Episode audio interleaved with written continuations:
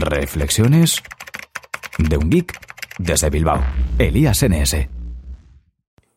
Buenas a todos y bienvenidos a Reflexiones de un geek desde Bilbao. Bueno, hoy es miércoles 5 de febrero y hacía días ya que no grababa debido a que he tenido una última semana bastante liada y tengo bastantes cosas de las que hablaros, como por ejemplo del Xiaomi Mi 2S que ya por fin me llegó la semana pasada. Pero bueno, venía escuchando el podcast de Geekologista, el que se llama Fury para Telegram y algo de Shell. Un podcast que podéis escuchar, un podcast que se llama Dialtech.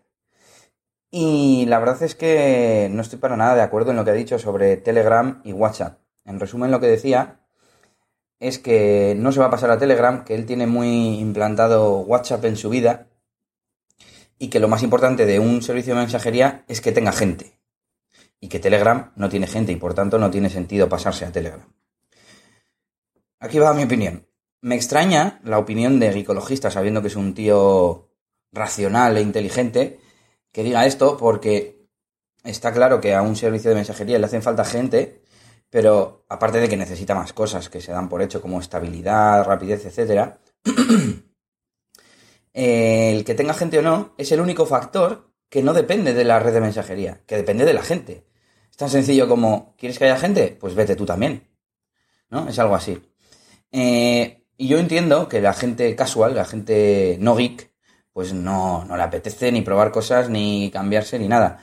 Pero los, los frikis de la tecnología, los geeks como nosotros, pues debemos ser los que provoquemos el cambio, ¿no? El cambio a una tecnología que en teoría es mejor y, que tiene sus ventajas, ¿no?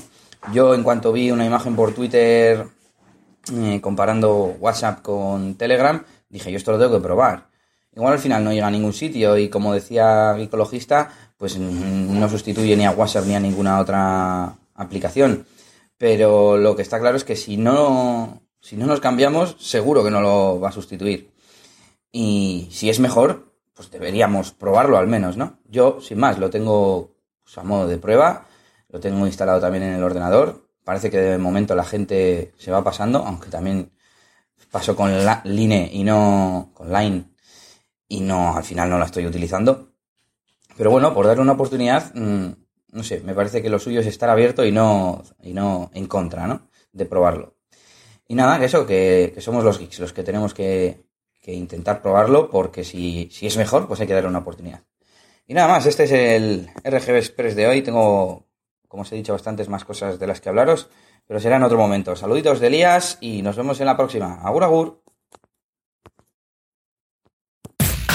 Esto ha sido todo por este capítulo.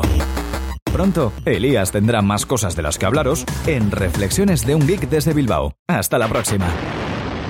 Y recuerda que puedes buscar a Elías Gómez en Google Plus o en Twitter, arroba ElíasNS.